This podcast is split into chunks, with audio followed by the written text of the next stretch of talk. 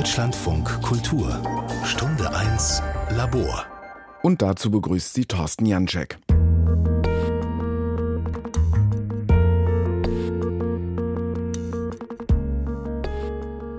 In Deutschland verdienen Frauen immer noch im Durchschnitt 18 Prozent weniger als ihre männlichen Kollegen. Gender Pay Gap nennt man diese strukturelle Ungerechtigkeit. Und man würde ja denken, dass diese Ungerechtigkeit in der Industrie sicher größer ist als in einem kulturellen Avantgarde-Bereich wie der Kunst. Weit gefehlt. In der bildenden Kunst, so die jüngsten Zahlen der Künstlersozialkasse und der Gewerkschaft Verdi, ist die Lohnlücke mit 30 Prozent besonders hoch, übertroffen nur von Theater und Film mit 34 Prozent. Zum Gender Pay Gap kommt in der Kunst aber noch etwas anderes hinzu. Der Gender Show Gap. Künstlerinnen werden immer noch grundsätzlich weniger ausgestellt als Künstler. Eine Studie weist für das Jahr 2018 aus, dass Künstler 22 Prozent mehr Einzelausstellungen in Museen und Galerien erhielten als Frauen in der Kunst. Dass das heute nicht besonders anders ist, darauf weisen die Aktionen von Fair Share hin, einer Gruppe von Aktivistinnen, die sich für die Sichtbarkeit von Künstlerinnen einsetzt, auch bei der Art Week in der kommenden Woche in Berlin. Was tun also? Eine Antwort auf diese Schieflage ist die konsequente Förderung von Frauen in der Kunst. Und darum soll es heute gehen in der Stunde 1 Labor. Zunächst bin ich verabredet mit der Künstlerin Zoe Claire Miller. Sie ist Sprecherin des Berufsverbandes Bildender KünstlerInnen Berlin. Und ich habe sie zunächst gefragt, wie wichtig denn die Förderung für Frauen in der Kunst ist. Ja, es braucht auf jeden Fall Frauenförderung in der Kunst. Der Gender Pay Gap, Gender Show Gap ist schlimmer in der Kunst, als das im Durchschnitt bei anderen Berufen ist.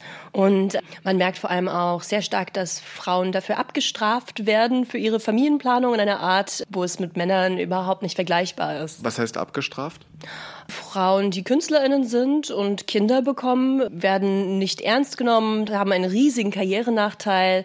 Da ist dann von allen Seiten her wird dann oft die Erfahrung gemacht, dass wenn es noch im Studium passiert, die Schwangerschaft, dass dann die ProfessorInnen dann sagen so, ja, das war's dann jetzt, beziehungsweise GaleristInnen dann auch abspringen. Und also ich hatte eine krasse Erfahrung, dass ich zeitgleich mit einer sehr, sehr engen Freundin Kunst studiert habe und wir sind zusammen aus Karlsruhe nach Berlin gekommen und dann hat sie ein Kind bekommen und dann war es so, also davor waren wir immer so zusammen unterwegs, auch von der Ausstellungspraxis her. Wir wurden meistens beide gleichzeitig eingeladen, bei so diesen Studentinnen-Gruppenausstellungen mitzumachen, die es gibt.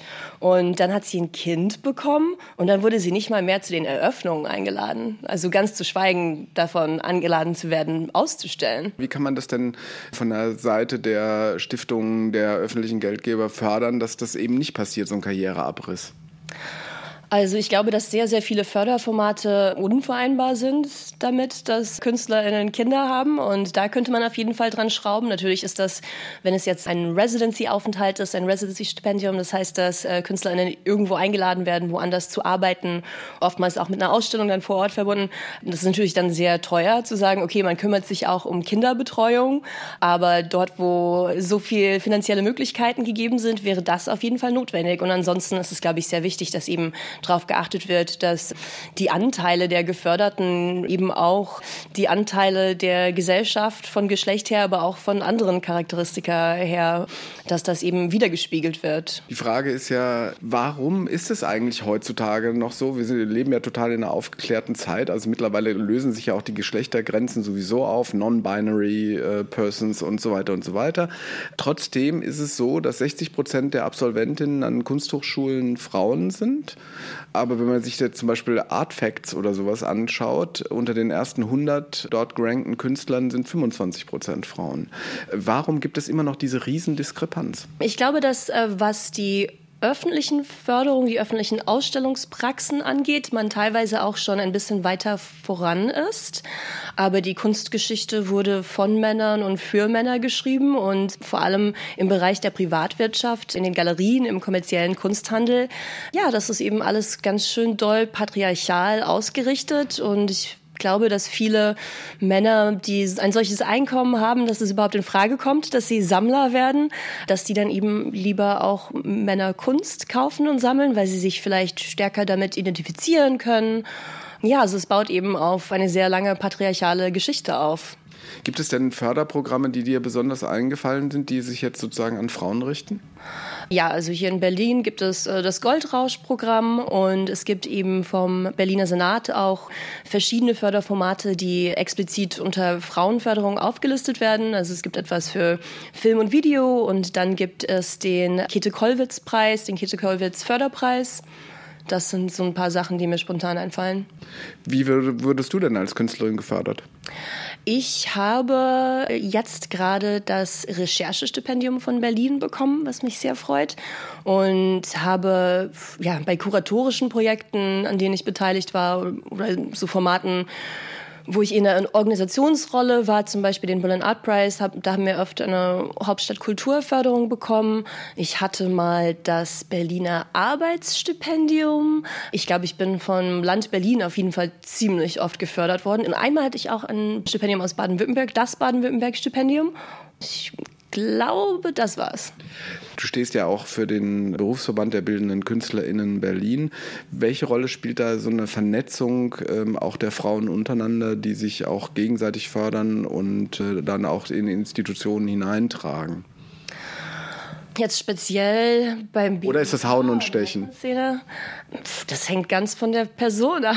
Also mal so, mal so. Ich glaube schon, dass es so ein bisschen auch ein verstärktes solidarisches Umdenken gibt bei vielen, wo man eben feststellt, dass, wie ich neulich in einem Meme gesehen, gelesen habe, die Kunst eben kein Wettbewerb, sondern ein Marathon ist. Und dass man sich vielleicht dann auch in der eigenen Haut wohler fühlt, wenn man versucht, andere gegenseitig zu unterstützen, anstatt alle anderen Künstlerinnen als Mitbewerberinnen sieht. Aber nichtsdestotrotz ist es natürlich ein Feld, das von so starkem Wettbewerb geprägt ist, um wenig vorhandene Plätze in Ausstellungen, in Galerien, in Förderungen, dass ja die aller ehrgeizigsten vielleicht schon jetzt eher so ein bisschen über Leichen gehen, die bei denen ihre Karriere viel viel wichtiger ist als alles andere. Also das kann man glaube ich echt nicht so verallgemeinern.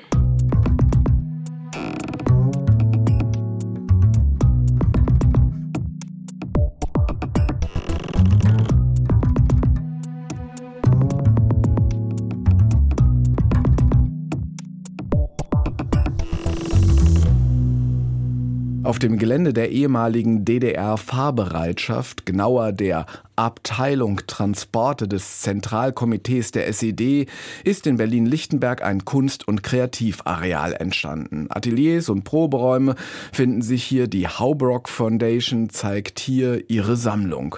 Auch das Künstlerinnenprojekt Goldrausch hat hier sein Büro. Ich bin mit Hanna Kruse verabredet. Sie ist Kunstwissenschaftlerin, Kunstmanagerin und Projektleiterin von Goldrausch. Von ihr wollte ich erst mal wissen, was das für ein Projekt ist. Goldrausch Künstlerinnenprojekt ist ein Weiterbildungsstipendium für bildende Künstlerinnen nach ihrer Ausbildung. Und zwar ist es so entstanden, 89 schon, also ist jetzt äh, über 30 Jahre laufen diese Kurse schon, weil einfach die Künstlerinnen bis heute weniger repräsentiert sind in Ausstellungen und weniger große Preise bekommen und deutlich weniger verdienen. Und um da Abhilfe zu schaffen und die Arbeit von Künstlerinnen sichtbar zu machen, wurde eben dieses Programm gegründet und bis heute durchgeführt. Und der Ansatz ist eben quasi Wissen zur Selbsthilfe, also einen Kurs anzubieten, in dem die Künstlerinnen zum einen über ihre Arbeit nochmal in die Öffentlichkeit treten, also ihre Arbeit selber in die Öffentlichkeit bringen, und zwar selber. Also wir sind keine Dienstleister, sondern wir bieten einfach diese Themen an. Wir haben sehr, sehr viele Dozierende, mit denen wir gerne arbeiten, nehmen auch neue Themen auf, wenn sie aktuell werden und haben äh, ja quasi so ein modulares Programm, was das ganze Jahr überläuft, zwei Tage die Woche und das geht von Urheberrecht bis zum Presseworkshop, wie mache ich meine eigene Pressearbeit zum Beispiel, aber auch Künstlerinnen-Statement, also einen eigenen kleinen Text über die Arbeit schreiben, alle, also praktische und reflektierende Ansätze über den, den beruflichen Teil des Künstlerinnenseins. Ja, wir sehen ja jetzt gerade, dass zum Beispiel Isa Genske in der neuen Nationalgalerie repräsentiert wird, also sehr augenscheinlich auch ausgestellt wird. Ist es denn heute noch nötig, wie vor 30 Jahren, Künstlerinnenförderung zu betreiben? Ja, auf jeden Fall. Also, dass äh, da Künstlerinnen Einzelausstellungen haben, das ist ja eine ganz neue Errungenschaft und sicherlich auch durch befreundete andere Projekte errungen wie Fair Share für Künstlerinnen, die tatsächlich auch vor der neuen Nationalgalerie demonstriert haben und gezeigt haben, wie wenig Künstlerin da eigentlich in der Sammlung ist und wie groß der Nachholbedarf ist. Und dass vor äh, Isa Gensken da eine Ausstellung war von Monika Bonvicini, die auch eine Absolventin, eine frühe Absolventin dieses Programms ist, hat uns natürlich auch gefreut und es ist toll, da jetzt diese Ausstellung zu sehen. Aber das sind die Spitzen und es gibt wirklich noch viel zu tun auf dem Weg dorthin. Wie sieht denn die Professionalisierung, die hier eingeübt wird, also Hilfe zur Selbsthilfe, denn genau aus? Wie kann man das beibringen? Also normalerweise stellt man sich vor, naja, das ist etwas, was man so nach dem Studium dann im Rahmen der beginnenden Berufstätigkeit sich selbst erwirbt. Ja, also beibringen, beibringen ist eben nicht unser Ansatz. Unser, unser Ansatz ist wirklich äh, projektbasiertes Lernen den Künstlerinnen zu ermöglichen. Also es ist hier keine Schule und schon gar keine Clipschule, sondern wir haben so bestimmte Bereiche identifiziert, wo es Nachholbedarf gibt, beziehungsweise die auch als Leistung, als Können erst relevant werden mit den ersten Schritten in die berufliche Selbstständigkeit als Künstlerin oder auch bei einem Neustart, vielleicht nach einer Familienpause oder sowas. Und eines der ersten großen Themen ist, die eigene Website zu erstellen. Und da bringen die Künstlerinnen ihr Material, also ihre Kunst mit, die sie in den vergangenen Jahren schon erstellt haben und weiter erstellen. Und wir laden eine Dozierende ein, die diese Schnittstellenbegabung hat quasi einerseits das Programmieren, andererseits die Gestaltung und aber auch die Vermittlung im Bereich der bildenden Kunst. Und mit dieser Expertise und dem Teamfeedback der Gruppe, also es ist uns ganz wichtig, dass wir wirklich mit der Gruppe nicht hierarchisch arbeiten, mit diesen äh, Bausteinen und dem ja und der Reflexion, die über dieses Feedback sich ergibt, erstellen sich die Künstlerinnen dann zum Beispiel eine Website, die sie auch dann selber auch immer wieder aktualisieren können. Das ist uns wichtig, dass das auch nachhaltig ist, was wir hier machen. Nachhaltig heißt es auch sozial nachhaltig. Sollen da auch ein bisschen Vernetzungen stattfinden, weil Künstlerinnen und Künstler sind ja normalerweise Einzelkämpferinnen. In diesem Fall in, in der Frauenförderung ist, spielt es dann eine besondere Rolle? Also als Lernansatz ist uns das einfach sehr wichtig, gute, stabile Gruppen zu schaffen. Und da haben wir jetzt auch das Feedback, dass es über lange Jahre auch gelungen ist. Zum einen, dass äh, Künstlerinnen sich aus vergangenen Kursen immer wieder treffen und Arbeitsfreundschaften und Austausch äh, weiterführen über Jahre und Jahrzehnte.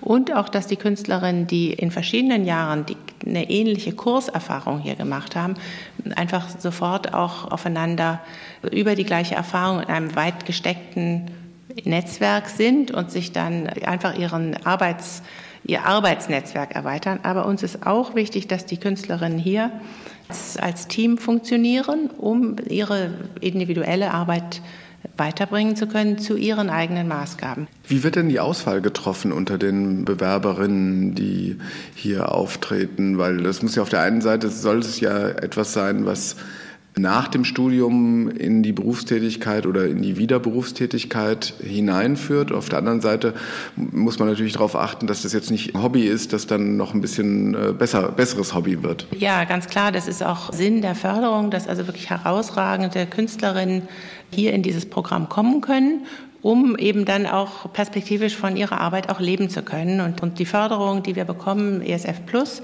vom Senat Berlin für Frauen und Gleichstellung, ist also keine Kulturförderung, sondern eine berufliche Förderung, die deckt die Kosten des Programms ab. Und die Künstlerinnen bekommen aber kein Geld als solches, sondern es ist ein Wissensstipendium. Wir haben wechselnde Jurys, auch damit unterschiedliche Blickwinkel auch in der Jury zum Tragen kommen. Und das sind jeweils zum Beispiel eine Kuratorin, eine Kunstkritikerin, vielleicht eine Professorin oder eine gestandene Künstlerin, die dieses Programm durchlaufen hat. Also wir haben immer eine Alumna auch dabei, um auch diesen Aspekt wie funktioniert der Kurs und für wen funktioniert der, damit reinzubringen. Und wir haben ein zweistufiges Bewerbungsverfahren.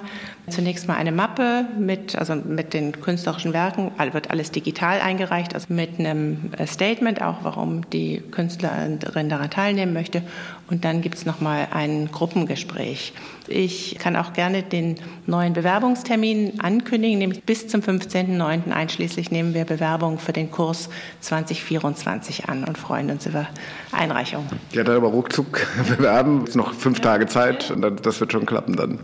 Welche Rolle spielt denn, also die Geschlechterrollen haben sich im Moment so ein bisschen ausdifferenziert. Man spricht von non-binär. Welche Rolle spielt dann das Frausein für eine Bewerbung? Ja, also wir verstehen uns als Frauenprojekt und das Sternchen spreche ich jetzt mit. Also wir haben da schon eine lange gelebte, offene und sehr liberale Praxis und tragen das jetzt aber auch weiter nach außen, dass wir sagen, Frauen, non-binäre, Transfrauen, alle möglichen Identitäten, die es auf der Welt gibt in unserer Vielfalt. Wir sind aber ein Frauenprojekt. Wir sind auch stolz darauf, dass dieser Frauenname oder Frauenbegriff, dass wir den im weitesten Sinne des Wortes verstehen und auch leben und praktizieren. Öffnen das Projekt nicht jetzt nicht ganz für alle, weil es wirklich so ist, dass wir Jahrhunderte aufzuholen haben, wo es keine Rollenmodelle gibt. Künstlerinnen dürfen erst seit etwas über 100 Jahren an die Kunsthochschulen. Und das ist einfach ein, eine sehr kurze Zeit für diese vielen tausend Jahre künstlerischer Arbeit, die wir in diesem einen Jahr eben als Frauen-Sternchen-Projekt hier sozusagen in der geschlossenen, offenen, geschlossenen Gruppierung lernen und arbeiten. Sind Sie denn nicht nur in der Vermittlung tätig, sondern machen Sie auch selber was? Machen Sie selber auch Ausstellungen für die Künstlerinnen im Programm? Die Künstlerinnen produzieren, ja, ich dachte, habe schon über die Website gesprochen, sie machen auch einen ganz tollen Katalog, der als Einzelbroschüre als auch als Gesamtkatalog erscheint. Und zum Jahresabschluss sind wir in Berlin unterwegs an verschiedensten Orten, um dort eine Gruppenausstellung zu zeigen. Und ich lade alle herzlich ein, am Freitag, den 29. September in der Galerie Weißer Elefant wird die diesjährige Abschlussausstellung dieser Künstlerinnengruppe eröffnet. Und die Ausstellung geht vom 30. September bis zum 30. November. Vielen Dank. Ich danke Ihnen.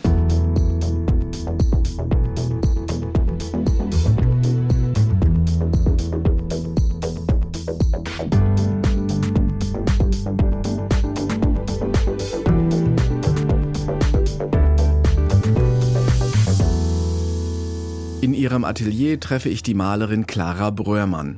Umgeben sind wir von vielen neuen Bildern, groß- und mittelformatige geometrische Formen, kräftige Farben. Fast hat man den Eindruck, die Leinwände wollen unmittelbar mit einem sprechen. Clara Bröhrmann hat es geschafft. Sie hat sich etabliert in der Kunstwelt. Gefördert wurde sie nicht nur von Goldrausch, sondern auch von der Dorothea Konviat Stiftung. Nie vorher gehört. Diese Stiftung fördert nur Malerinnen in der Mitte des Studiums, am Ende oder kurz danach. Erstmal wollte ich aber von Clara Bröhrmann wissen, was mit all diesen herrlichen Bildern hier passiert. Die Bilder, die jetzt hier hängen, die gehen in eine Ausstellung in Belgien. Da habe ich eine Einzelausstellung in der White House Gallery. Und ja, das wusste ich schon im letzten Jahr. Und jetzt habe ich ziemlich lange an diesen Bildern gearbeitet. Die werden im September ausgestellt. Da gibt es die Ausstellung Anatomy of Color. Du bist eine erfolgreiche Künstlerin mittlerweile, kannst von der Kunst leben. Mehrere Galerien vertreten deine Arbeiten. Wie sind das alles zustande gekommen? Es gab ein Stipendium bei der Convert Stiftung, als du noch studiert hast, oder? Genau, das Conveas-Stipendium war ja nur für oder ist nur für Malerinnen an der UDK, also eine gewisse Nische. Ja, und da habe ich mich beworben und das hat geklappt. Und das Gute war eigentlich, das kam genau zum nach Ende meines Studiums, wo man ja eigentlich auch so eine Lücke hat, also ich erstmal zurechtfinden muss und ähm, gucken muss, wie geht's weiter, wie komme ich jetzt irgendwie an eine Ausstellung, was mache ich da und so. Und da hatte ich dann mit dem monatlichen Zuschuss die Möglichkeit, auch mich voll darauf konzentrieren zu können. Das heißt, es war in erster Linie damals noch eine rein monetäre Angelegenheit, also eine reine Finanzspritze, die man bekommen hat monatlich? Erstmal ja. Es war damals ein bisschen verträumt, sage ich mal so. Das war schon, also das war ja von dieser Malerin ins Leben gerufen und da sind nicht viele Menschen hingekommen, wenn es eine Ausstellung gab. Aber ich glaube, die Cora Waschke, die das jetzt übernommen hat, die bringt da nochmal frischen Wind rein. Und die haben ja die Räume neu gemacht und so. Da sehe ich jetzt schon, dass da wesentlich mehr los ist. Also das ist ja auch wichtig, dass so ein Stipendium eine gewisse Reputation mit sich bringt. Da sehe ich eigentlich eine, eine rosige Zukunft dafür. Wie bist du denn darauf aufmerksam geworden, auf diese Art von Stipendium? Ja, natürlich, weil ich bin eine Malerin. Das kannte man halt an der UDK. Ne? Natürlich haben die Malerinnen das untereinander ausgetauscht. Der eine hat es bekommen und darauf wurde man dann schon dadurch aufmerksam darauf. Es gibt ja viele Stipendien für Projekte, für Konzepte und so weiter, aber einfach, dass eine Malerei an sich gefördert wird, da gibt es nicht so viel und das ist eins von diesen Stipendien. Wie wichtig ist denn die Förderung von Frauen in der Kunst? Grundsätzlich finde ich natürlich jede Förderung gut. Ich weiß gar nicht, ob das unbedingt so ist, dass man heutzutage als Frau so wahnsinnig im Nachteil ist. Also ich kenne auch viele Männer, die es schwer haben. Also ich empfinde es eher so, dass ich habe zwei Kinder und das ist nochmal eine Spur schwieriger. Also das kann ich jetzt so beurteilen, weil ich auch lange schon ohne Kinder im Kunstbetrieb herumgeschwirrt bin und das war natürlich viel einfacher. Also ich hätte jetzt, glaube ich, so das Durchsetzungsvermögen als Frau alleine hätte ich jetzt schon gegenüber Männern, weil ich habe ja drei davon zu Hause, aber mit den Kindern ist es nochmal so viel anders. Ähm, ja. Die Arbeit an sich hat bei mir auf jeden Fall davon profitiert, weil ich nochmal eine ganz andere Perspektive aufs Leben bekommen habe und auch andere Energien freigesetzt werden. Was nicht so gut funktioniert, ist, dass man irgendwie nach mehreren durchgemachten Nächten gut gelaunt und gut aussehend mit einer gewissen Leichtigkeit in eine Eröffnung geht das ist eine Sache, die eigentlich zuträglich ist, die wird dann schwieriger. Du hast aber auch noch ein anderes Stipendium gehabt, auch eine Frauenförderungsmaßnahme Goldrausch. Das ist ja ein Jahr begleitend. Äh, das Goldrausch-Stipendium war insofern gut, dass man, äh, es gab sehr viel Netzwerkarbeit, von der ich schon auch noch profitiere. Es gibt viele Leute, die ich kennengelernt habe und Leute zu kennen ist immer gut, weil man darauf zurückgreifen kann. Also ich habe eine Frage, wie ist denn die Bildhauerwerkstatt? Dann kann ich da irgendwie jemanden anrufen, den kenne ich doch noch. Ich habe irgendwie sämtliche E-Mails, dann kenne ich Leute, die schreiben oder irgendwie sich mit Grafik auskennen. Die Kontakte, die man in der Uni macht, ist eine Insel und eben die Leute vom Goldrausch-Projekt ist eine andere Insel. Je mehr Leute man kennt, mit denen man sich auch sehr natürlich, ohne Druck austauschen kann. Das ist alles eine Hilfe. Ne? Hat dir das maßgeblich geholfen, so in den Kunstmarkt und auch in, in die Kunstwelt, sage ich, sind ja auch eben Kuratoren, Museen, Kunstvereine und sowas, reinzuwachsen? Ja, es gibt eine, eine Sache, die man wahrscheinlich überlegen muss beim Goldrausch. Also es sind ja die verschiedensten Künstlerinnen in dem Projekt jedes Jahr wieder neu eingeladen. Es gibt im Kunstbetrieb gibt es einmal den Kunstmarkt und es gibt die eher institutionelle Seite und die passen nicht immer so zusammen. Also wenn man Glück hat, kommt man vielleicht mit beiden Seiten gut aus oder man rutscht ein bisschen mehr in die eine oder andere Ecke. Da holt sich wahrscheinlich jeder so seine Sachen raus, die für ihn interessant sind. Andere passen weniger für einen als Künstler. Es gibt ja so ein paar Bausteine, die man zusammen durchgeht, die man sonst wahrscheinlich für sich allein machen würde. Also sagen wir mal die Website-Gestaltung, einen Katalog machen, wie man ganz korrekt Angaben zum Werk gibt und so weiter. Das sind alles Sachen, die man auch dort testen kann und lernen kann, ohne dass man einen Fehler damit macht. Also wenn ich jetzt im professionellen Betrieb bin und da Fehler mache, dann fällt das negativ auf. Wenn ich das vorher in einer Gruppe übe, die halt unbelastet von diesem Druck ist. Einfach, ich glaube, es sind viele Bereiche, wo man einfach in einer Gruppe Sachen testet und macht und tut, die man sonst wahrscheinlich wirklich alleine machen würde. Und das Schöne ist ja eigentlich auch, man hat einen Bereich, der eigentlich auch sozial funktioniert und nicht ein Druck vom Markt da ist und auch nicht direkt der institutionelle Druck, sondern man hat einen gewissen Kommunikationsraum, der unbelastet ist. Die Malerin Clara Bröhrmann. Die Bilder, die ich noch im Atelier sehen konnte, hängen jetzt in der Einzelausstellung Anatomy of Color in der White House Gallery in Lovenjol in Belgien. In Deutschland wird ihr Werk von der Galerie Schwarz Contemporary in Berlin vertreten.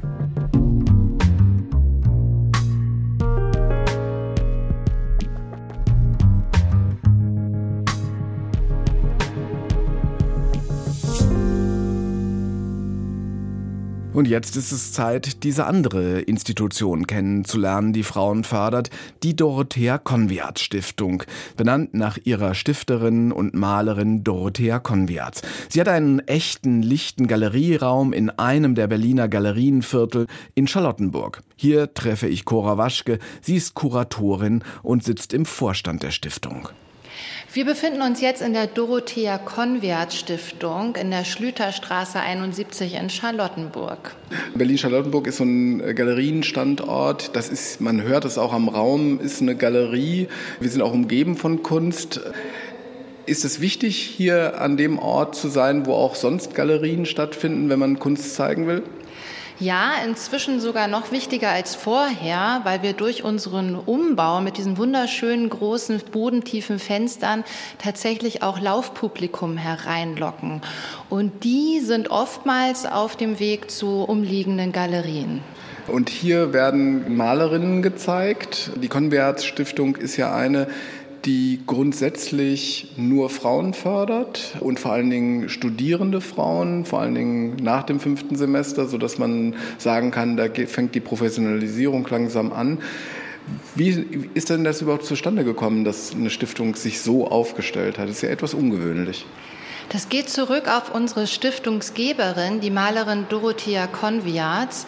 Sie hat selbst an der UDK studiert und ist da auch zeitlich bedingt auf große Widerstände und Schwierigkeiten gestoßen. Und sie fand es wichtig, begabte junge Künstlerinnen, spezieller Malerinnen zu fördern. Und das gibt es jetzt seit fast 25 Jahren, diese Förderung. Ist denn heute noch notwendig, Frauen zu fördern? Ich wusste, dass diese Frage kommen würde. Gut. Denn es gibt ja inzwischen einen größeren Fokus auf die Förderung von Künstlerinnen. Ähm, wir sind inzwischen also up-to-date, aber vielleicht tragen wir ja auch äh, mit dazu bei oder haben dazu beigetragen, dass Künstlerinnen präsenter werden und auch präsent bleiben. Inwiefern präsenter werden und inwiefern präsent bleiben? Es war, das kenne ich schon so, ich bin ja nun seit einiger Zeit schon Kunst, äh, Kunsthistorikerin und habe die Entwicklung von Ausstellungen auch beobachtet. Und es war so, dass doch es einen überwiegenden Teil von ausstellenden Künstlern gab, auch mehr Werke von Künstlern verkauft wurden. Jetzt werden zwar mehr Künstlerinnen ausgestellt, aber was ich gerade auch von unseren Stipendiaten höre, erscheint es doch noch teilweise den Eindruck zu geben, dass Künstlerinnen möglicherweise durch biografische Entwicklungen, wie dass sie eine, äh, ein Kind bekommen, doch von der Kunst wieder abrücken könnten.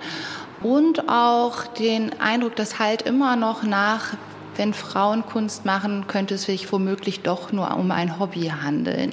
Und mit dieser Professionalisierung auch unserer Stiftung und hier die Möglichkeit zu geben, in wirklich guten Räumen auszustellen, eine gute Pressearbeit zu machen, wollen wir eben auch den Künstlerinnen ein entsprechendes Umfeld geben und die Qualität ihrer Arbeiten auch deutlich zeigen. Wie hat sich das denn entwickelt, seitdem du hier bist in dieser Stiftung? Ja, es gab viele Entwicklungen. Ich habe es eben schon angedeutet. Seit dem Jahr 2022, im Herbst 2022, haben wir unsere neuen Räume geöffnet. Es gab einen umfassenden Umbau, der eben zu großzügigen, äh, helleren Räumen geführt hat. Es gibt aber jetzt eben auch eine sagen wir mal, zeitgemäßere Pressearbeit. Wir sind auf Social Media. Wir dokumentieren auch unsere Ausstellungen in Wort und Bild. Und das halte ich für sehr wichtig, um auch nachhaltig den Künstlerinnen Unterstützung geben zu können und auch wirksam zu sein. Denn bisher war es so, die Künstlerinnen haben wie jetzt auch zwar eine monatliche finanzielle Förderung bekommen für ein Jahr, aber die Stiftung war nicht so sehr öffentlich präsent. Und das ist wichtig, ähm, um über diese reine finanzielle Förderung hinauszuwirken. Wachsen die Künstlerinnen dann auch darüber in den Kunstmarkt rein. Also wenn man sich jetzt so anschaut, ich habe mir ein paar frühere Jahrgänge angeschaut, die kann man dann überall finden, meistens mit eigenen Homepages, aber auch zum Teil über Galerien zum Teil über Artfacts, also eine Plattform, wo einfach Ausstellungstätigkeiten im Kunstmarkt weitgehend erfasst werden und dann gerankt werden. Während man natürlich jetzt die jüngsten Jahrgänge, äh, da findet man seltene Künstlerinnen mit einer eigenen Homepage im Netz. Was wichtig ist, dass wir viel mehr wichtige Leute aus dem künstlerischen Bereich anziehen mit der Arbeit, die wir jetzt machen. Das heißt, wir können vielleicht auch stellvertretend das öffentliche Bild der Künstlerinnen vertreten vor allem auch, das hat mit der Entwicklung von Berlin zu tun, dass es nicht mehr so viele Off-Spaces, Freiräume für Künstlerinnen gibt. Es ist auch schwieriger geworden, einen Atelierplatz, aber überhaupt einen Ausstellungsraum auch zu finden. Und das können wir hier bieten. Also das ist ein ganz, ganz wichtiger Teil, dass wir auch Raum zur Verfügung stellen. Wie wichtig ist denn die Vernetzung der Künstlerinnen untereinander?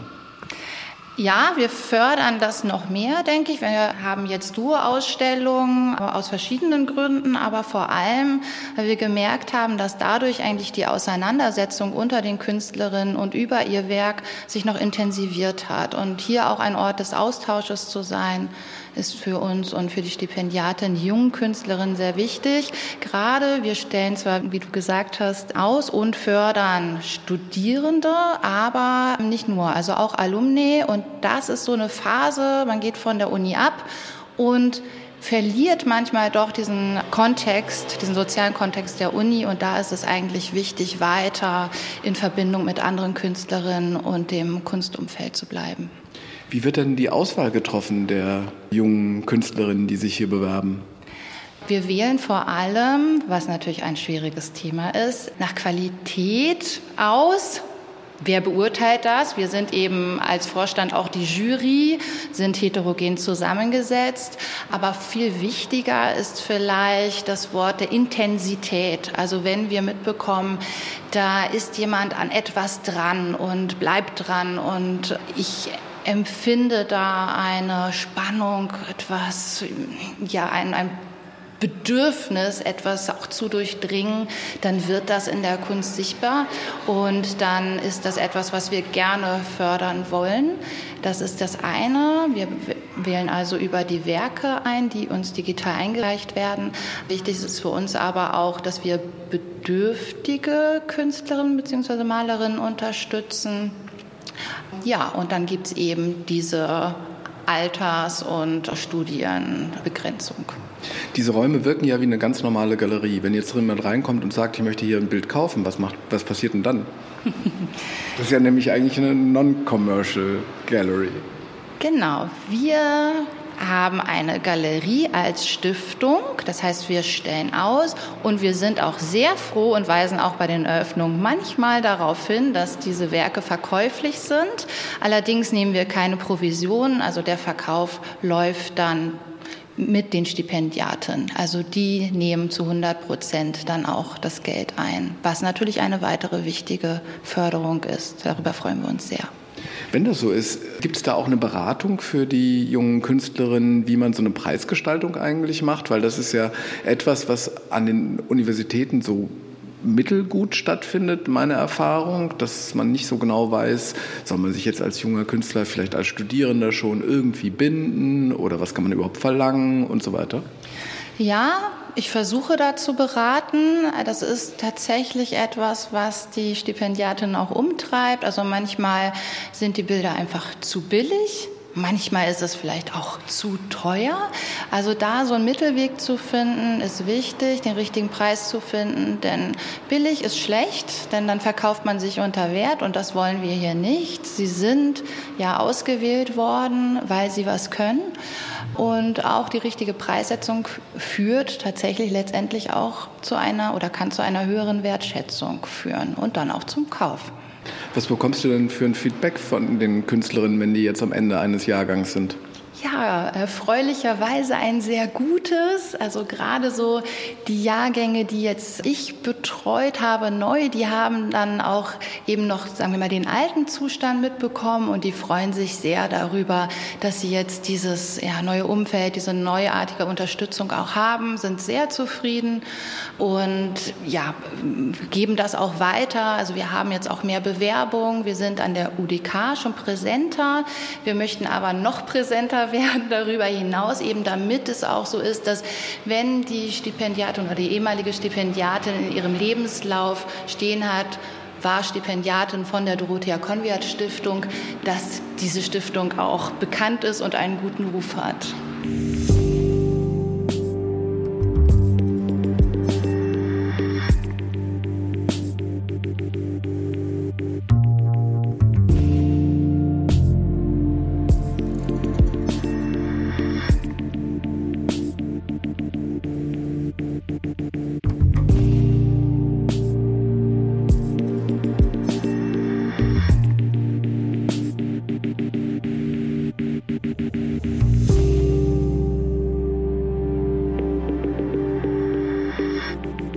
Meine Watchlist ist vor gut einem Jahr die Künstlerin Eleni Manolopoulos geraten.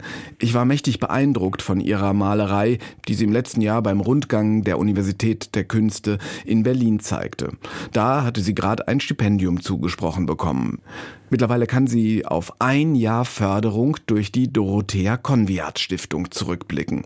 Ich treffe sie jetzt an dem Ort, wo sie malt, in der Universität der Künste in Berlin. Ich weiß nicht, mein Arbeitsplatz ist, würde ich sagen, relativ ordentlich. Ich bin immer umzingelt von meinen ganzen Arbeiten und meinen Bildern. Ich genieße es sehr, dass ich die unterschiedlichen Arbeiten habe und die mich dann immer angucken. Beim Arbeiten hilft das schon sehr stark, dass man einfach von einer eigenen visuellen Sprache umgeben ist. Und dann, ja, eigentlich sehr viel Rot immer in meiner Ecke. Rot ist einer meiner Lieblingsfarben, deswegen habe ich dann immer verschiedene rote Bilder, die mich angucken und dann arbeite ich an anderen Sachen weiter und die Farben reflektieren voneinander. Und dadurch hat man so einen ganz kleinen, intimen Raum, der in der eigenen Farbe irgendwie erleuchtet. Die Konvert Stiftung richtet sich ja an Künstlerinnen und vor allen Dingen auch Malerinnen. Ne? Du bist Malerin. Was machst du? Was interessiert dich? Was erforschst du? Hier sind Bilder, auf denen Symbole sind, aber die sehen aus wie so bei Druckvorlagen oder so zum Teil eben auch Linien, Buchstaben. Was interessiert dich?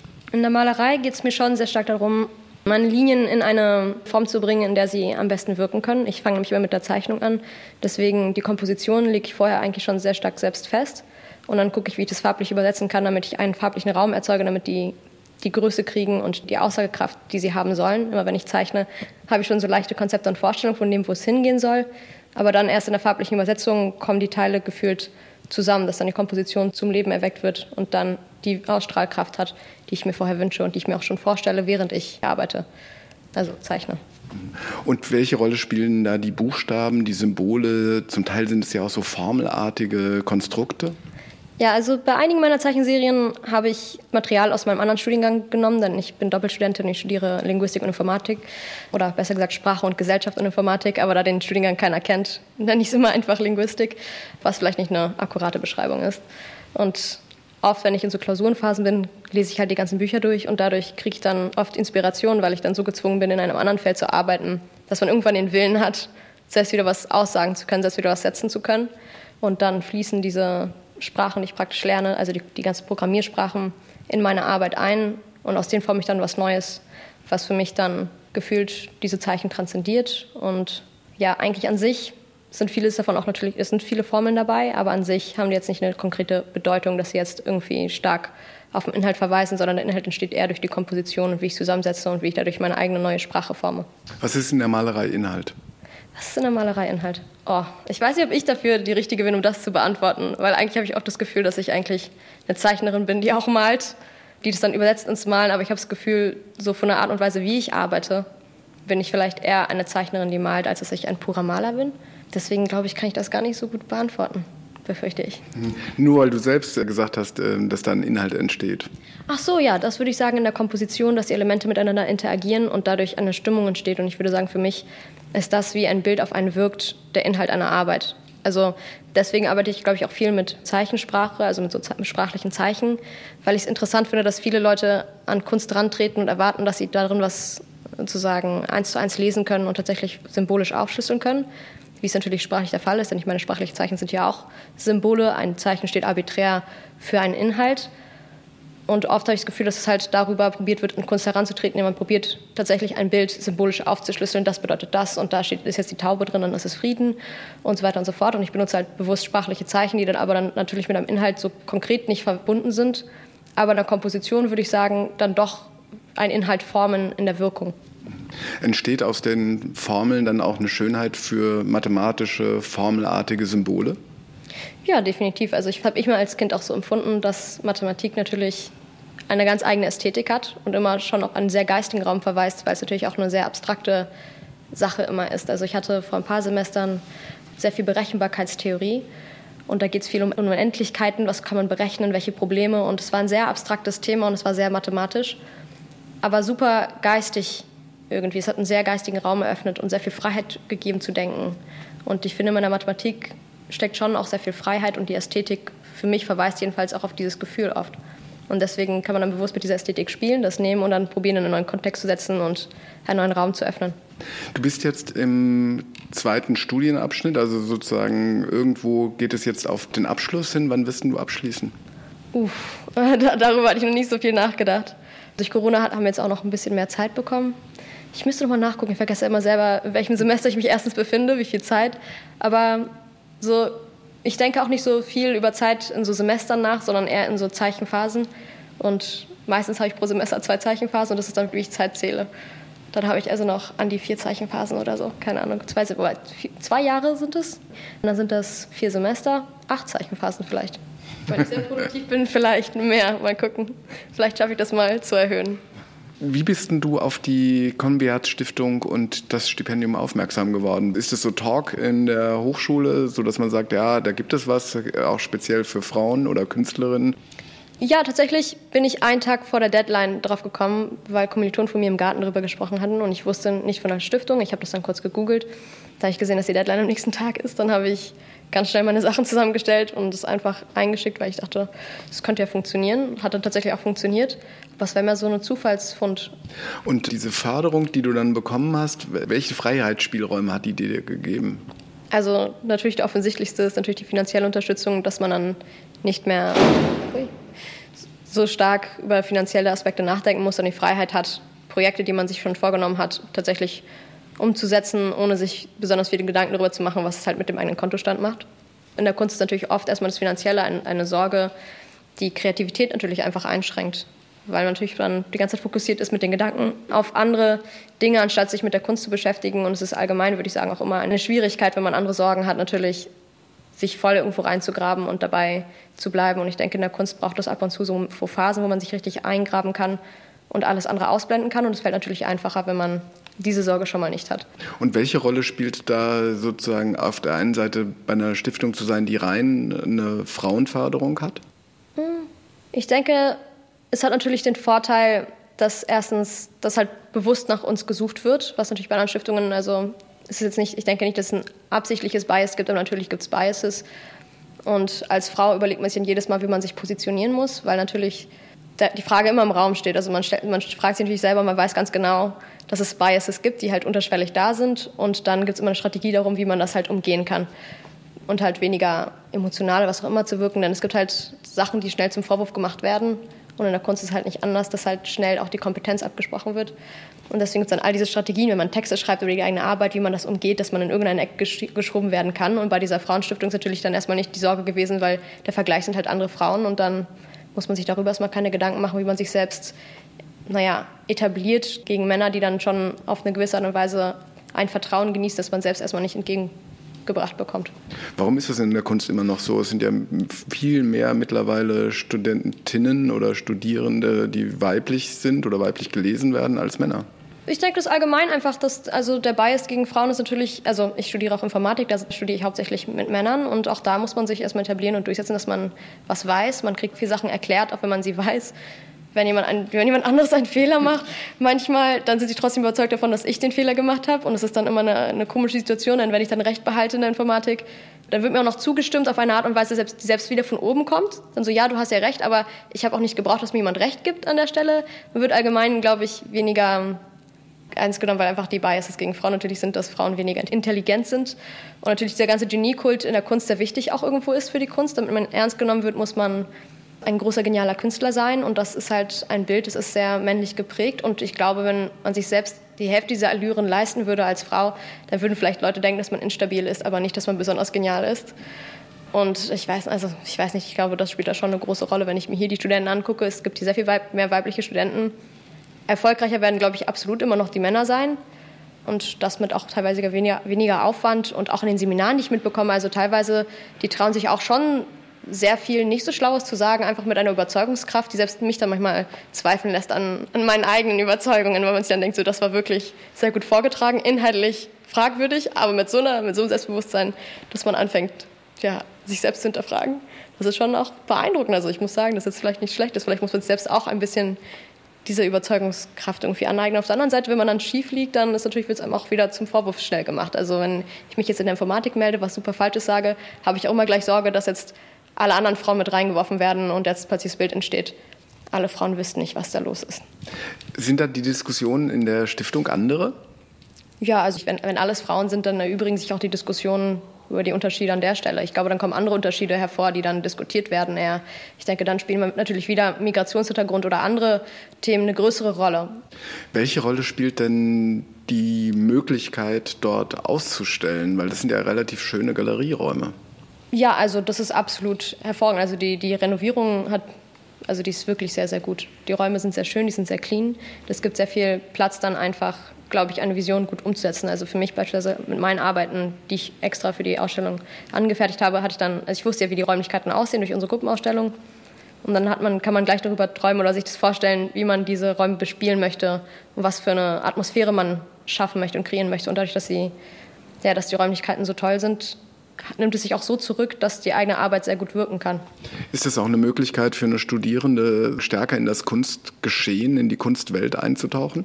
Ja, auf jeden Fall. Also ich denke schon. Ich denke auch, dass es noch momentan noch ein bisschen in den Anfangsphasen ist. Dann natürlich jetzt erstmal die Renovierung war. Das ist jetzt noch sehr, sehr frisch und neu alles. Deswegen glaube ich, weiß auch nicht das breitere Publikum schon von dieser Stiftung. Und ich denke aber, dass jetzt in den kommenden Jahren wird es sicherlich sich mehr rumsprechen. Ich habe jetzt gesehen, von Ausstellung zu Ausstellung kam ein neueres oder mehr Publikum dazu. Auch Leute, die einfach so durch Charlottenburg laufen, werden dann aufmerksam, dass da plötzlich so ein Ausstellungsraum ist, der regelmäßig bespielt wird. Und ich denke, das wird sich garantiert auch noch sehr viel entwickeln. Momentan ist es natürlich noch etwas kleiner. Also ich meine, das ist jetzt die Neueröffnung nach Corona ist noch alles sehr frisch. Dein Stipendium ist abgeschlossen, es sind ja immer Jahresstipendien. Wenn du so zurückblickst, was hat dir diese Förderung gegeben? Ich glaube, innerliche Ruhe. Ich glaube, das hat mir tatsächlich inneren Frieden und Ruhe gegeben. Und zugleich war das auch eine sehr intensive Phase, weil wir natürlich auch die eigenen Ausstellungstexte geschrieben haben. Und wir hatten Gruppenausstellungen, also immer mit einer anderen Person. Gemeinsam hatten wir diese Einzelausstellungen oder diese Dur-Ausstellungen dann eher. Und dann musste man sich in neuen Konstellationen ein Konzept ausdenken für die Ausstellung, einen gemeinsamen Text schreiben und das fokussiert dann auch nochmal auf die eigene Arbeit. Was möchte man jetzt aussagen? Wie möchte man sich präsentieren? Und das war auch sehr gut für mich, mal damit konfrontiert zu werden.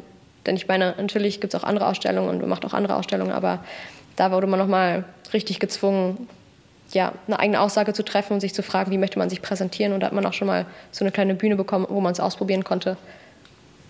Und ich würde sagen, da habe ich, glaube ich, schon viel mitnehmen können. Die Malerin Eleni Manolopoulos. Werke von ihr sind derzeit noch bis zum 18. September in der Gruppenausstellung Die Zukunft für sich in der Liebermann Villa am Berliner Wannsee zu sehen.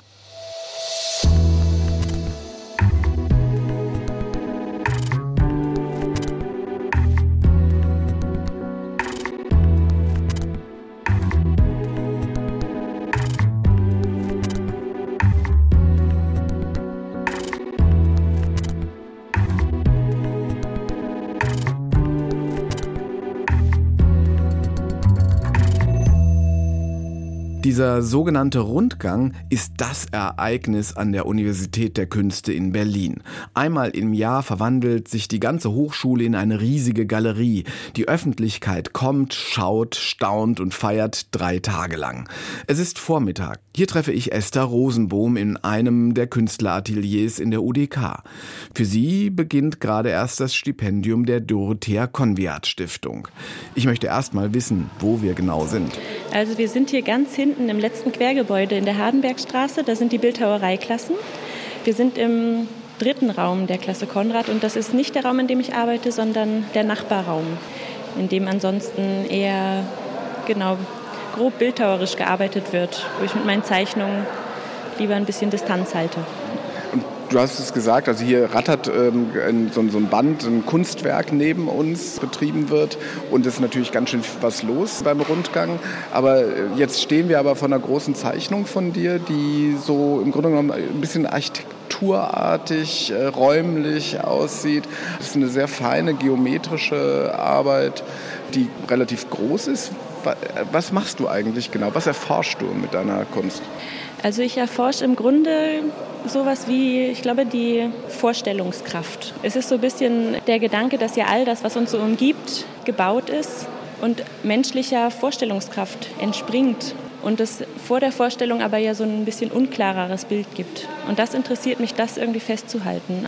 Das ist so ein Zwischenzustand zwischen dem Flächigen und dem Dreidimensionalen letztendlich. Und das auch vielleicht nur in dieser Weise existieren kann. Also es kann über diese flächige, gezeichnete Existenz nicht hinausgehen. Und warum Papier und warum, ich nehme an, das ist Graphit oder Bleistift sogar? Genau, das ist ganz klassischer Bleistift. Also ehrlich gesagt, für die großen Formate nehme ich die Jumbo-Version. Für die Kinder? Weiß ich nicht, ob die für Kinder sind, aber es gibt immer Jumbo-Versionen. Und genau, das ist schon auf jeden Fall auch so eine Reaktion auf diesen Materialismus. Ich habe angefangen, auch eben Bildhauerei zu studieren von Beginn an und hatte viele, viele Objekte, die sich dann um mich herum so gesammelt haben. Und ich habe dann so ein bisschen die Entscheidung getroffen, mich von diesem Material zurückzunehmen und finde, Papier, so ein sehr reduziertes Material, aber auch ein sehr schönes, eigenwilliges Material und was trotzdem irgendwie auch so eine erstaunliche Präsenz bekommen kann.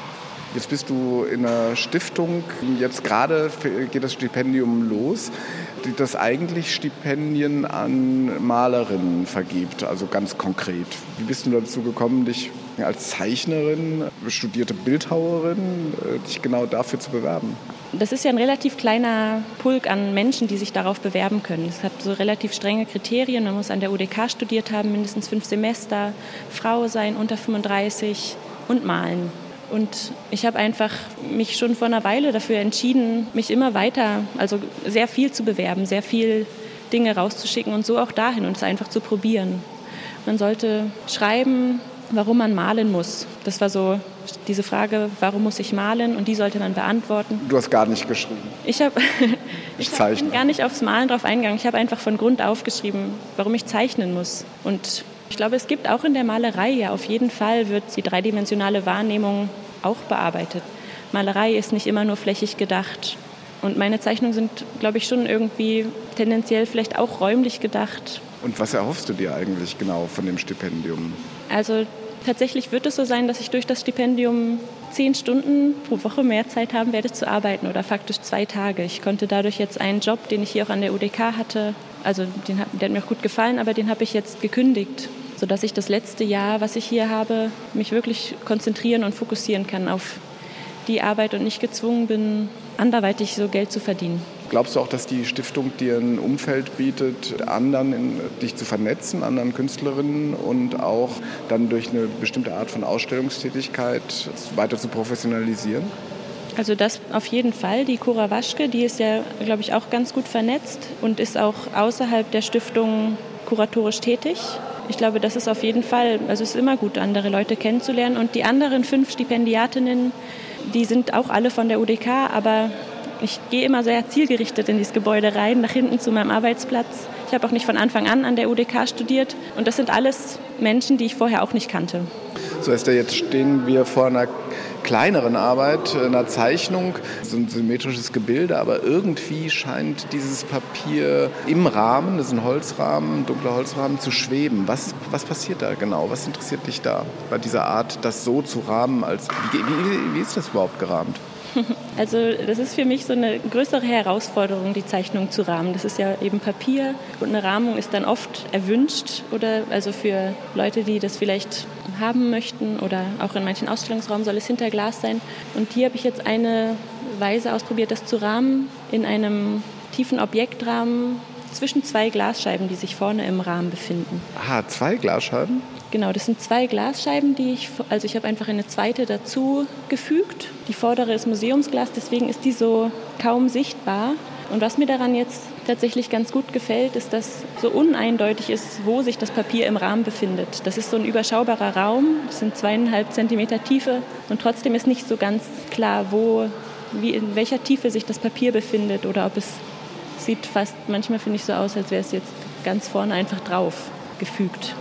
Aber zugleich ist es natürlich ganz glatt dadurch, dass es zwischen zwei Scheiben ist. Also es hat eben auch dadurch was, sagen wir, sehr Technisches. Genau, dass das Papier so glatt ist, das ist auch was, was mir auf jeden Fall gefällt an dieser Rahmung und auch bei den größeren Arbeiten etwas, was in meiner Vorstellung immer noch so eine Ergänzung wäre, wenn auch die großen Arbeiten irgendwie so eine gewisse Starre haben könnten, ohne dass ich dem das irgendwie aufkaschiere auf ein festeres, anderes Material. Das hätte ich jetzt gefragt, man könnte es ja kaschieren. Genau, das habe ich auch gemacht mit Arbeiten. Letztes Jahr hatte ich kaschierte Arbeiten hier beim Rundgang. Und das ist mir dann aber zu materiell oder zu klotzig. Ich finde, dann geht irgendwie wieder das Leichte so verloren. Wie geht es jetzt weiter für dich? Du hast gesagt, es ist das letzte Jahr, das du hier verbringst. Das heißt, du gehst jetzt in die Abschlussphase? Ganz genau, ja. Also nächstes Jahr beim Rundgang wird man meine Abschlussarbeit sehen. Da bin ich schon sehr gespannt drauf. Was stellst du dir denn für eine Zukunft vor? Ich stelle mir vor, dass ich viel Zeit habe zum Zeichnen und in unterschiedlichster Weise damit auch Geld bekomme, sei es von Stiftungen oder Preisen oder auch Verkäufen. Ich bin da hoffnungsvoll. Glaubst du, dass der, so, ein, so ein Stipendium dir weiterhilft? Also jetzt auch als Renommee? Das denke ich schon, ja. Vielen Dank. Gerne. Die Zeichnerin Esther Rosenbohm. Werke von ihr sind in einer Gruppenausstellung in der Dorothea Konviat Stiftung in Berlin ab dem 20. September zu sehen. Und das war's auch schon in der Stunde 1 für heute. Tschüss, sagt Thorsten Janczek.